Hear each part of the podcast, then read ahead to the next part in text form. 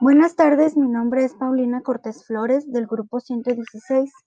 Para mi actividad integradora número 4, escogí la lectura de Carlos Monsiváis, Escuchar con los ojos a las muertas. Esto equivaldría a decir ver lo que las muertas nos quieren decir. Esta lectura trata de la violencia que se ejerce en contra de una mujer solo por su género. Y estas son principalmente muchas jóvenes que se les acusa por su forma de vestir o por su forma de caminar y ya por eso no, no les dan solución a sus casos o simplemente son, están archivados. Este es un tema bastante preocupante todavía a nivel mundial en la actualidad. Desafortunadamente, vivimos en una sociedad machista, ya que debido a esta ideología que vamos pasando de generación en generación, este pensamiento se va pasando, como ya lo repetí, de generación en generación.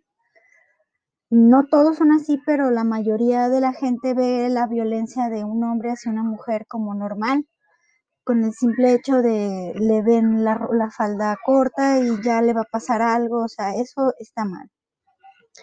Pienso que a veces el mismo gobierno es cómplice al, al, no esclarecer los sucesos, a pesar de que hay casos archivados y con mucha evidencia. Sin embargo, se quedan ahí archivados. El hecho de que nada más es una más. También a las chicas que son víctimas de los feminicidios se les culpabiliza por cómo se encontraban vestidas, por cómo caminaban, por cómo hablaban o simplemente porque pasó a un lado de, la persona que la atacó. También la familia en esos momentos o al revivir todos esos hechos es victimizada y violentada. Mi conclusión es que debemos formar niños y niñas sanos de su mente, quitar toda esa ideología que en ocasiones venimos arrastrando cada uno de nosotros. Pienso que la intención de este texto es dar a conocer todos esos casos que no han sido escuchados y que siguen en las sombras o en algún archivo y así de alguna manera con este texto abrirnos los ojos como sociedad y de lo que les estamos enseñando a nuestras generaciones futuras.